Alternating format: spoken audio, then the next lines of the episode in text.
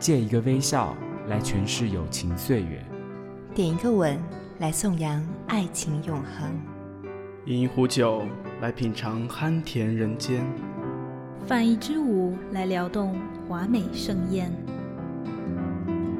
当美景越近眼，勾勒色彩如花瓣；当美景越近眼，勾勒色彩如花瓣；当山泉流过喉间，冷冷暖暖之心；当山泉流过喉间，冷冷暖暖至心坎；当青烟圈绕鼻翼，圣仙之气如雾腾云；当青烟圈绕鼻翼，圣仙之气如雾腾云。巴黎 FM 网络电台与您并肩作战的温暖声音。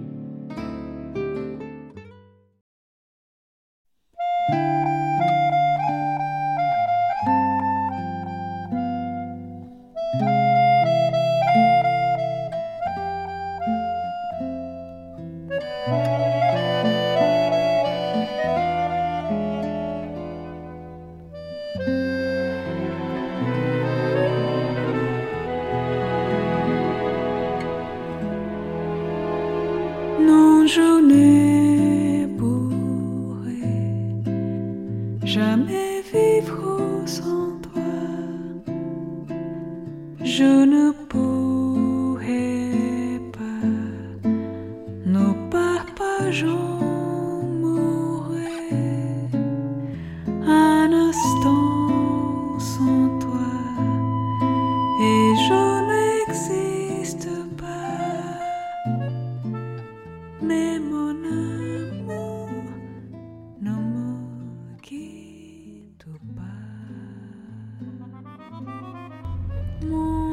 一郎寻踪，书海游走。各位亲爱的听众朋友，您现在正在收听的是巴黎 FM 网络电台，与您并肩作战的温暖声音。伴随着小野丽莎的左岸相送，此刻正在为您录制节目的也是您的好朋友 Alex。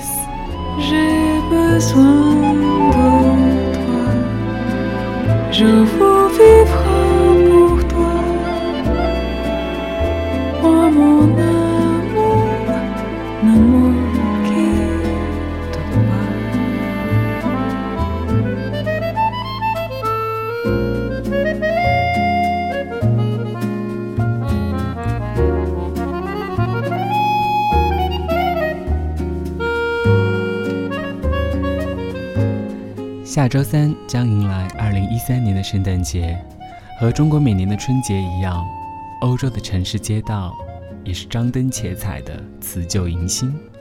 各位学生朋友也要迎来将近二十天的冬假。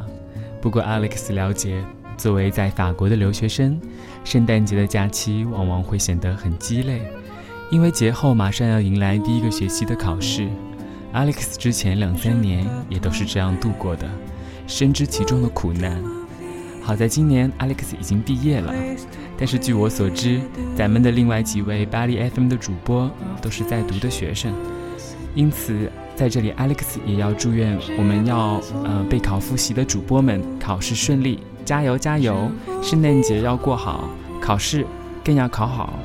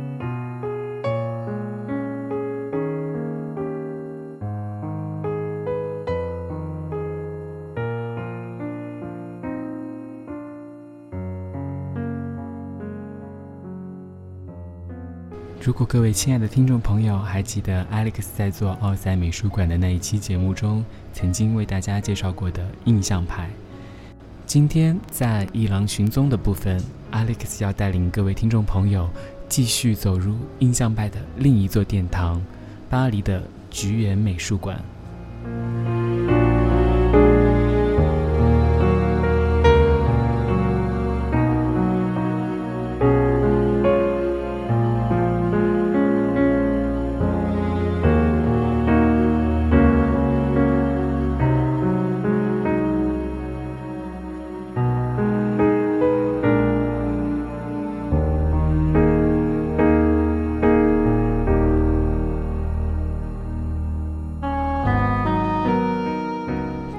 术馆坐落于巴黎的杜丽花园，紧邻协和广场和塞纳河。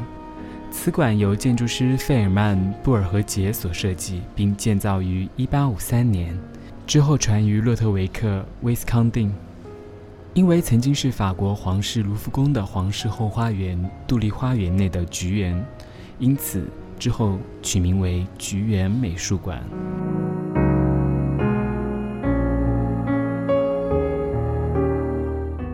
一九二零年，著名的印象派大师克罗德·莫奈选中了杜丽花园中的菊园，将其著名画作《睡莲》捐赠给法国政府。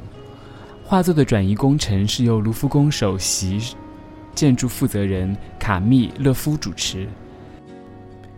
这两间椭圆鹅卵形的房间四壁，都悬挂着莫奈的四幅睡莲图，将这八幅睡莲图比喻成。菊园美术馆的镇馆之宝，不足为过。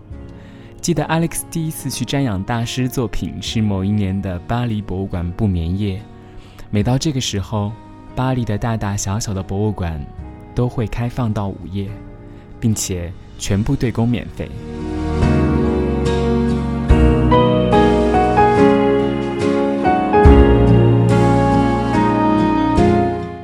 一九六五年，美术馆被改建为收藏国家从让·沃特和保罗·格连这两位著名的收藏家的藏品的场馆。二零零六年，耗资三千万欧元，包括清除自一九七七年以来为了遮盖莫奈睡莲的墙壁和天花板的工程，同时展厅面积增扩至一千平方米。包括新建的底下展厅和天台在内，整个展厅面积能够达到六千三百平方米。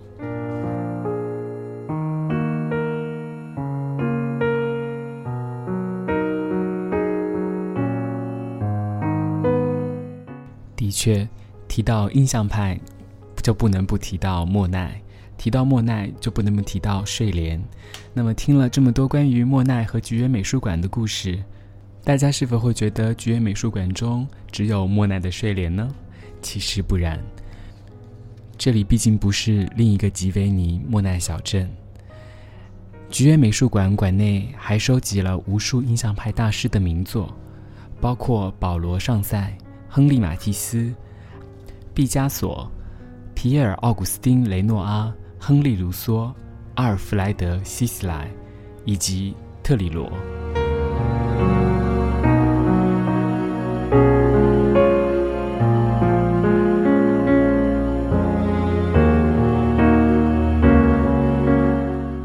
自2010年5月起，通过法国文化部的认证，菊园美术馆被奥赛美术馆所并购，成为奥赛美术馆中对公开放的一部分。从此也就有了 M.O 这个标志，取自奥赛美术馆和菊园美术馆法文名的缩写。让人感觉凑巧的是，两座美术馆名字的缩写也恰恰就是 M 和 O。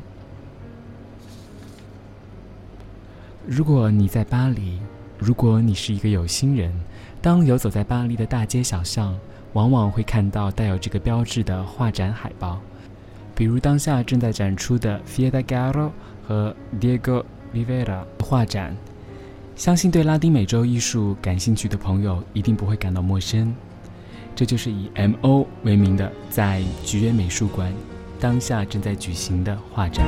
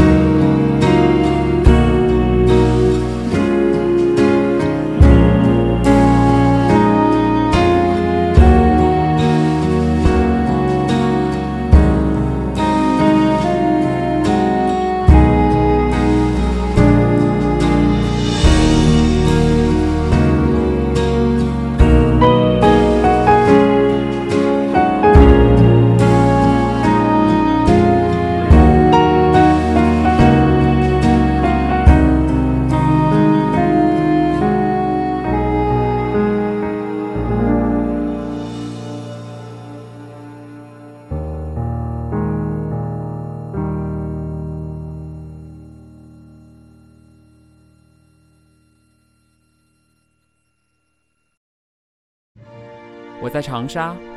我在青岛。我在西安。我在成都。我在上海。我在香港。我在台北。我在宜宾。我在东京。我在厦门。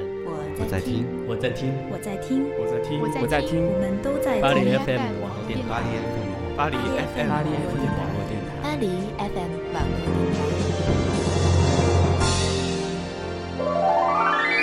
零 fm 网络电台。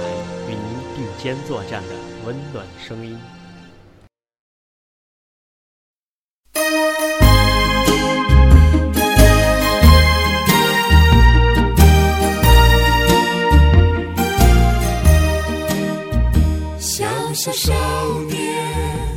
各位亲爱的听众朋友，你们好！您现在收听的节目依然来自巴黎 FM，与您并肩作战的温暖声音。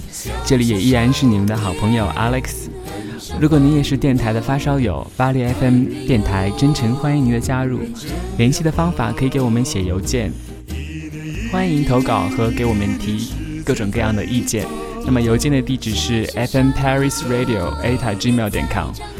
同样，Alex 在这里也要再次提示收听我们节目的各种方式，手机微信用户请加微信公众账户巴黎 FM 大写的 F 和 M。特别还是要记得推荐给你们的各位好朋友来收听我们的节目哦。新浪微博的用户同样可以关注巴黎 FM。小小少年，很少烦恼。就喳就喳，当有一天风波突起，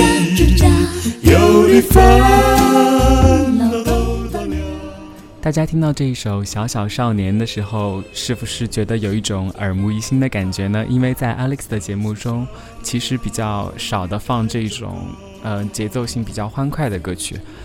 嗯，其实是因为 Alex 正在卖一个关子。因为呢，在今天的书海游走节目中，Alex 要为大家介绍的是一部想必大家都能够耳熟能详，而且大家都已经猜到的著作，就是来自歌德的少年维特的烦恼。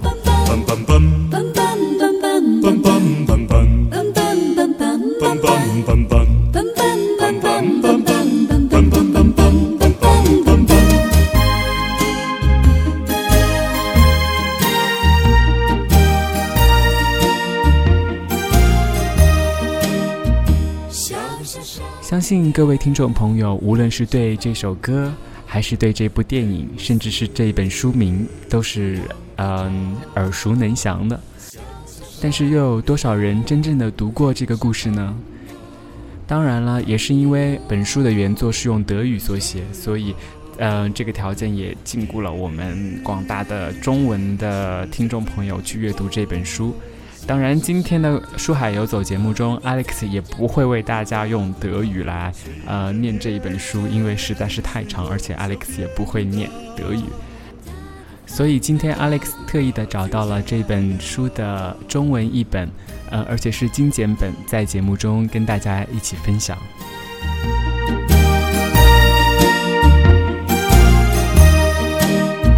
小小少年，很少烦恼，无忧无虑，邋遢遢，吱喳。但有一天，风波突起，忧虑烦恼都到了。一年一年，时间飞跑，，小小少年在长高。随着年岁有小变大，他的烦恼增加了。啦啦啦，啦啦啦啦啦，啦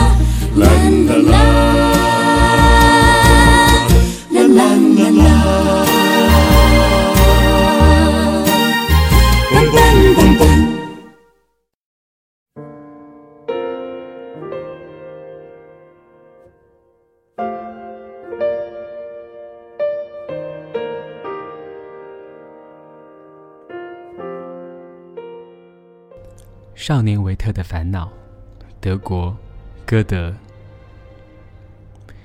一位富有的市民之子维特多才多艺。一个初春时节，为了摆脱生活的烦恼，维特离开了家庭和朋友，避居到郊城郊一个风景迷人的地方。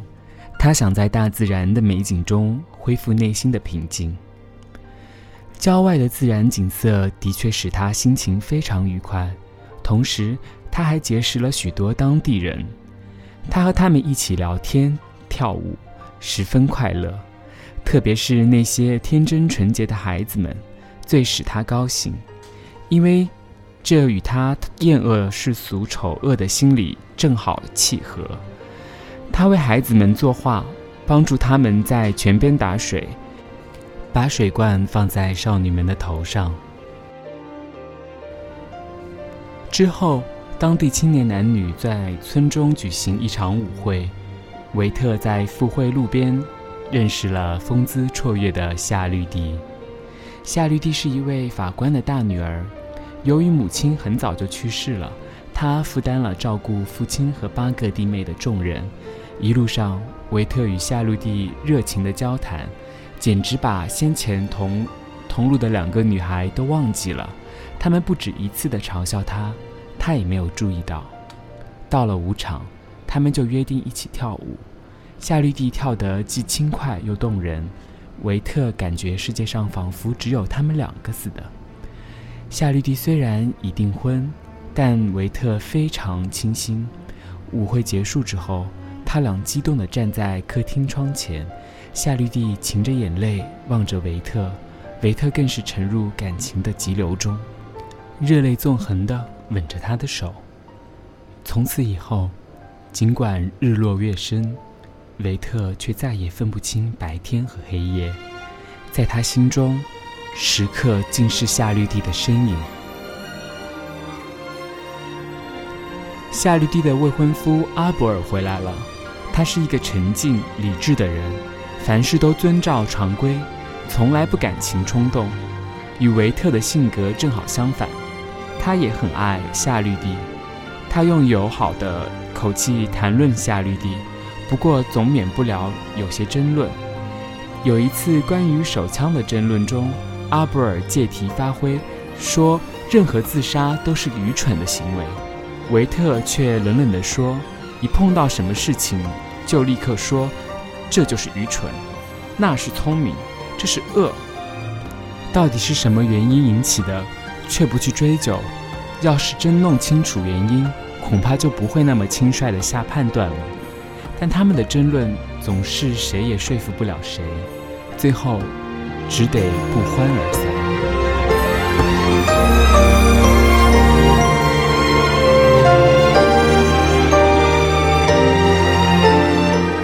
过去，维特对大自然所产生的丰富的喜悦感情没有了。如今，那绿色的山路，那蜿蜒的峡谷，那悠然的河流，那映在水中的美丽云彩，都使维特感到自身的渺小，感到他的不自由，使不上力。夜晚，他常常梦见自己坐在夏绿蒂的身旁；早上醒来，床上却只有他一个人。他叹息自己命命运的不幸，经过一番内心的挣扎，并在朋友威廉来信的劝告下，维特理性终于获得了胜利。他决定离开夏绿蒂。维特回到城市，顺从母亲的心意，到一个公使馆当办事员。他希望借由工作求得解脱，但在这里，他又遇到许多令人苦恼。愤慨的是，他发现同僚们都热衷于地位，他们的事业就是戒备提防对方，唯恐别人进前一步。他的上司，则是一位墨守成规、迂腐固执的官僚。他认识了一位伯爵，伯爵谦逊老实，见多识广，维特很崇拜他。一天，伯爵请他到家里吃饭，不料饭后一帮贵族前来聚会。他们都带着高傲、鄙视的眼神看着维特。维特起初不太介意，他坐在他认识的一位女孩的身后，和她说话，但他发觉她也不敢理他。终于，伯爵前来催他赶快离开这里。这一来，维特成了众人注目的对象。他不管走到哪里，都看到讥笑的眼光，听到讽刺的话语。维特为此气得肺都要爆炸了。这一耻辱事件终于促使他辞去公职，到与他交情较好的一个侯爵的庄园去了。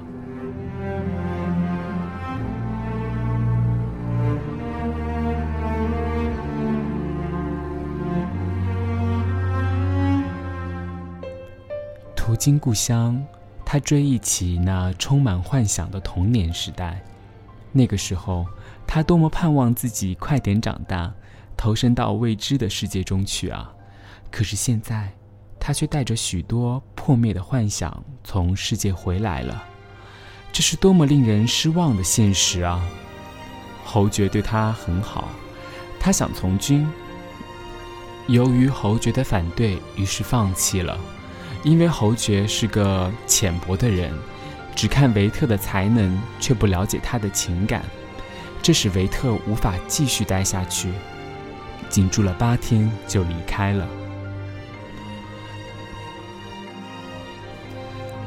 维特在生活中处处碰壁，才能无法施展。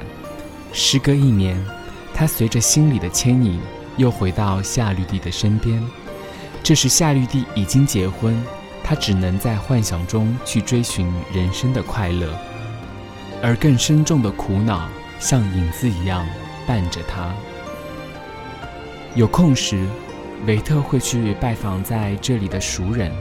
他去拜访自己曾为他们做过画的那个两个孩子，但孩子的母亲告诉他，他的小儿子已经死了。他又去拜访向他讲述过内心秘密的年轻农夫。恰好在路上遇见他，农夫痛苦地诉说了他的遭遇。他被解雇了，因为他大胆向女主人示爱，遭到他弟弟的怀恨，怕他夺去他姐姐的财产，便趁机把他赶了出来，又另雇了他人。维特很同情他的不幸遭遇。维特最初和夏绿蒂跳舞时穿的青色燕尾服已经破旧不堪。他好不容易才下决心换掉它，又做了一套一模一样的穿上，但总觉得没有旧衣穿得舒服。他不下千百次的想去拥抱夏绿蒂，哪怕把她压在胸口一次，内心的空隙也就填满了。可是见到她却不敢伸手。冬天来了，天气越来越冷，花草都枯死了。大地一片荒芜。中午，维特不想吃饭，他独自走到河边去溜达，见到一个身穿绿色破衣的人在岩石间低头徘徊，好像在寻找些什么，就走上前去。原来这是一位因爱情失意而痴癫的疯子。后来有人告诉他，这个人原是夏绿蒂父亲的秘书，他暗恋着夏绿蒂。先是隐藏着，后来终于表达出来，因此丢了差事，结果发病了。这个故事像一声惊雷，震撼着维特的心。他猛悟到，周围一切都是黑暗，没有希望，没有安慰。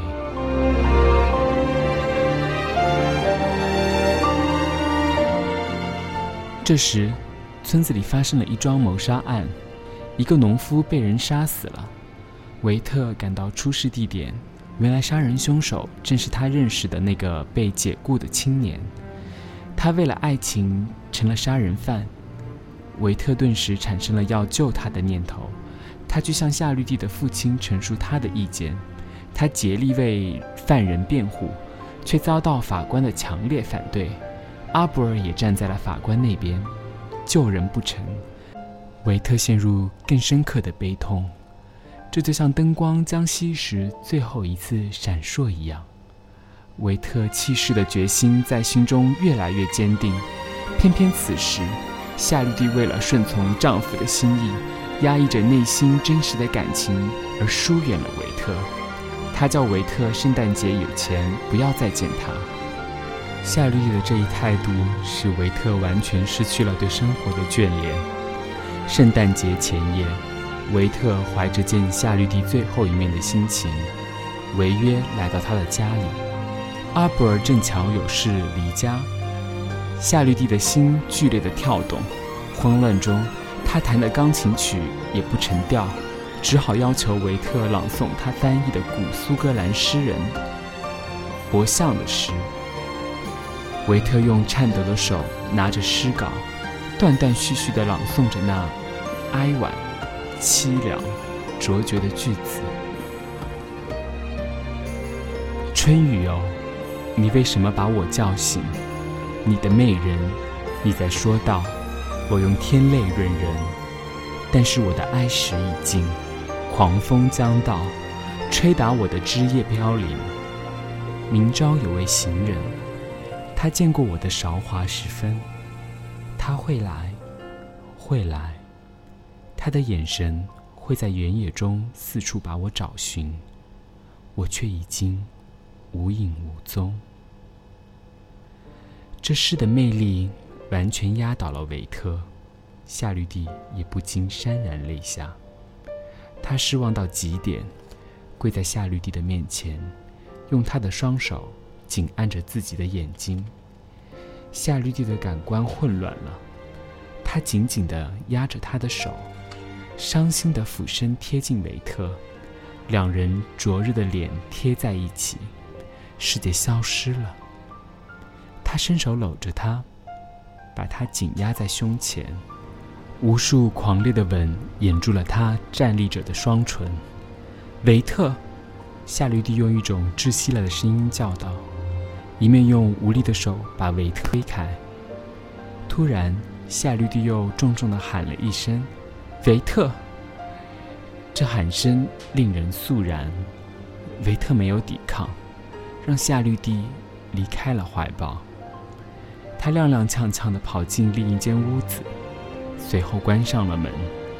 维特倒在地上，一动不动地过了半个钟头。后来，他站起来，走到屋外。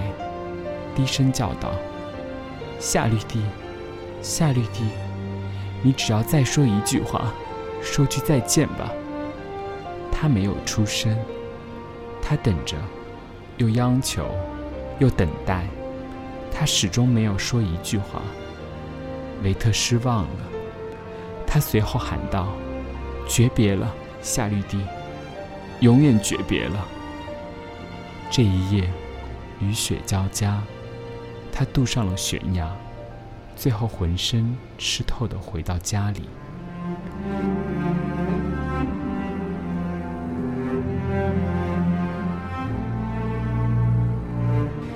第二天，维特给夏绿蒂写完了早已开始写的一封信，然后开枪自杀了。他桌上摊开着莱辛的悲剧，《艾米莉亚》。加洛蒂，他身上穿着和夏绿蒂第一次跳舞时穿的长靴、青色燕尾服和黄色马裤。工人把他抬到遗书中所选择的地方安葬了，没有一个僧侣来送葬，阿布尔也没有来。他在看护夏绿蒂，他因为哀痛，正处在生命的危险之中。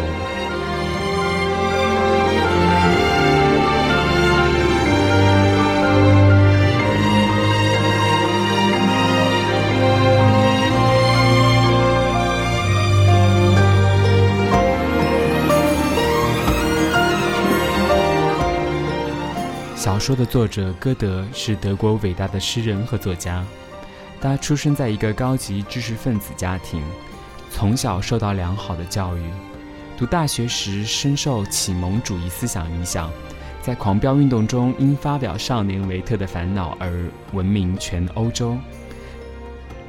此后，他以一生的辛劳为德国和人类留下了一笔丰富多彩的精神财富。被誉为最伟大的德国人，因为原著由德语撰写，并且文章过长，因此在今天的节目中，Alex 为大家阅读的只是中文删减版的译本。这也是书海游走中第一次为大家阅读原文为非华语的著作。《少年维特烦恼》是一篇书信体长篇小说，它的写出和歌德本人生活经历感受有着密切的关系。一七七二年初夏，歌德当律师实习时，在一次舞会上认识了夏绿蒂，他立刻为对方的姿容所倾倒，不久就向她表白了爱慕之情。但是夏绿蒂早已订婚，歌德痛苦不堪，一度悲观而想到自杀，最后理智战胜了情感，歌德离开了他。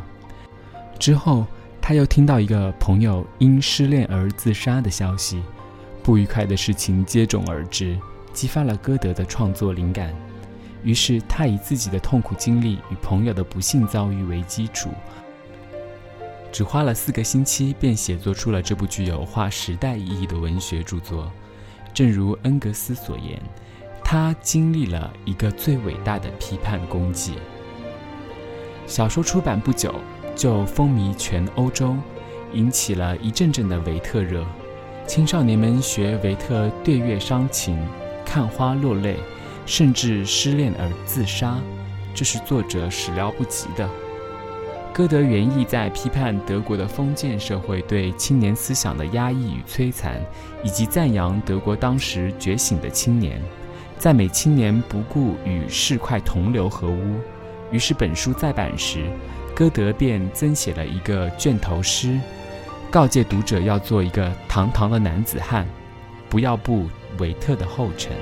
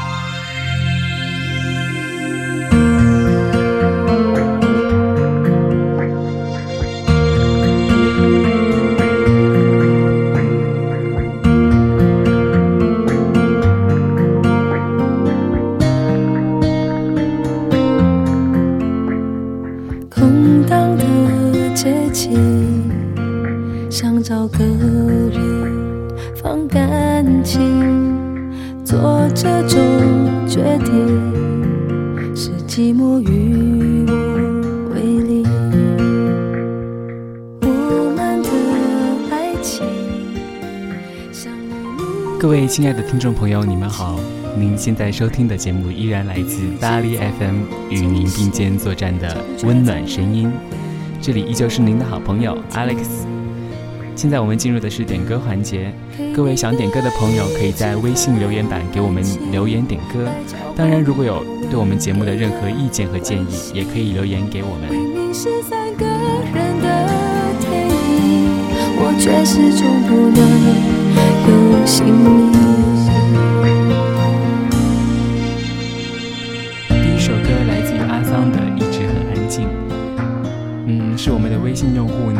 想给呃点这首歌送给自己，希望自己顺利毕业，好好找工作。嗯，在这里 Alex 也祝愿 Neil 能够心想事成。你说爱像云，要自在漂浮才美丽。我终于相信，分手的理由有时候很很安静，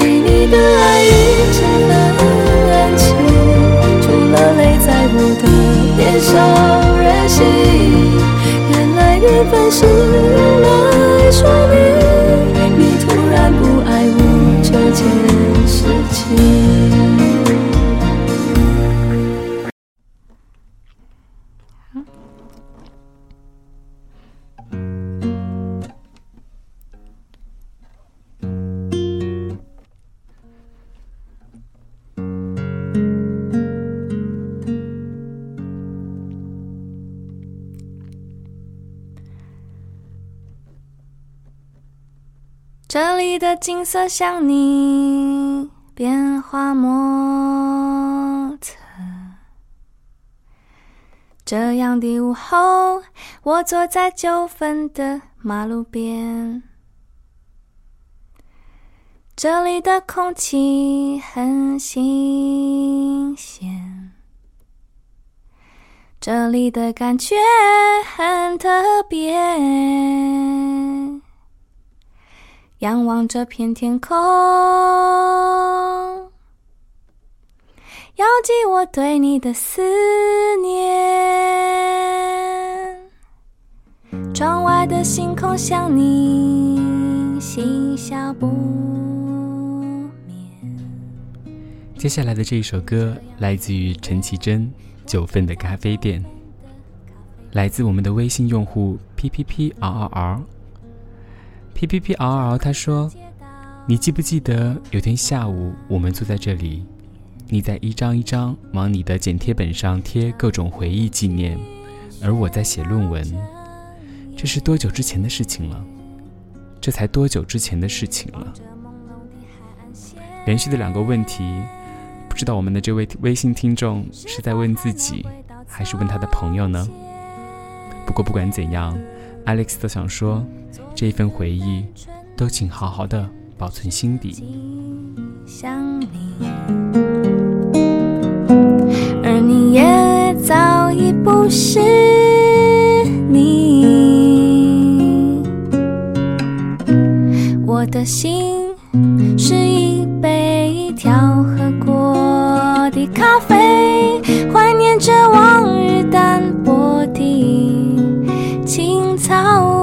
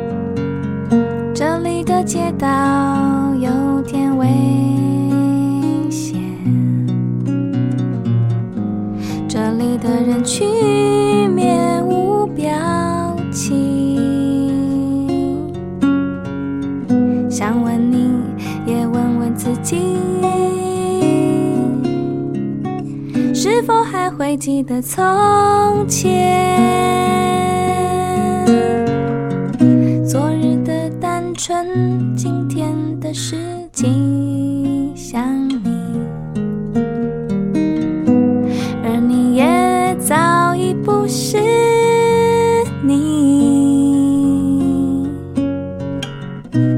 我的心是一杯调和过的咖啡怀念着往日淡薄的青草味